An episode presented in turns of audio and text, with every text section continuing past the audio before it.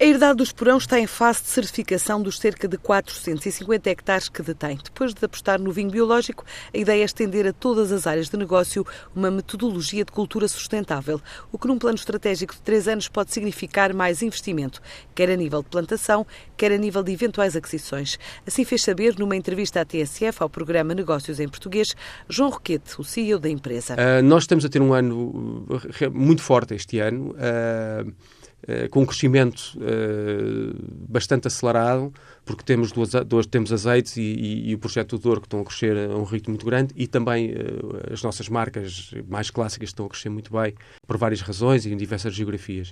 O tal plano 2020 que, que, estamos agora a fazer ainda está na fase de construção e, portanto, ainda não o fechamos e, e, e, é e rodámos os números. Isso? Não, isto vai ser durante este ano, agora nos próximos meses isso vai acontecer. Mas eu posso lhe dizer que, em média, em média, o Esporão tem vindo, uh, por exemplo, neste último plano uh, estratégico, nós investimos, que foram três anos, nós investimos à volta de 10 milhões de euros. e eu diria que no próximo plano, os investimentos que nós vamos fazer vão, vão, vão provavelmente não andar muito, muito fora desse, desse número.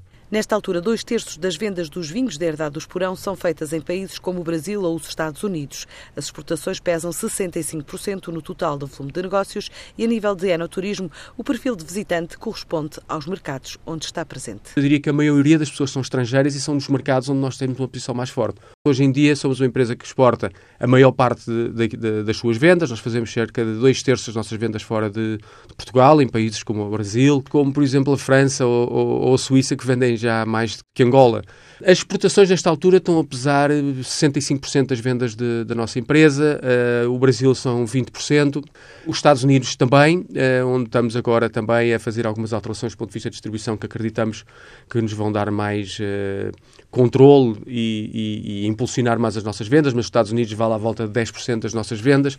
Depois temos os mercados todos europeus, tanto a Alemanha, a Suíça, o Benelux, que representam à volta de 15% também. É um negócio familiar em processo de transformação para em breve atingir os 100% da agricultura biológica. Dois grandes produtores vinícolas e também proprietários de imóveis na margem sul da Foz do Douro, a Sograp e a Symington, juntaram-se para criar, à semelhança do que já existe em Bordeus, a cidade do vinho, mas em território nacional e em Vila Nova de Gaia. O novo projeto da Flatgate Partnership chama-se World of Wine, transforma armazéns num parque temático sobre a cultura vinícola. São 6 hectares, o equivalente a seis campos de futebol situados na zona alta da cidade e com vista aberta para o Centro Histórico do Porto, uma área classificada pela Unesco como Património Cultural da Humanidade. É um projeto que vai ficar junto a Caves do Vinho do Porto e tem como foco o turismo.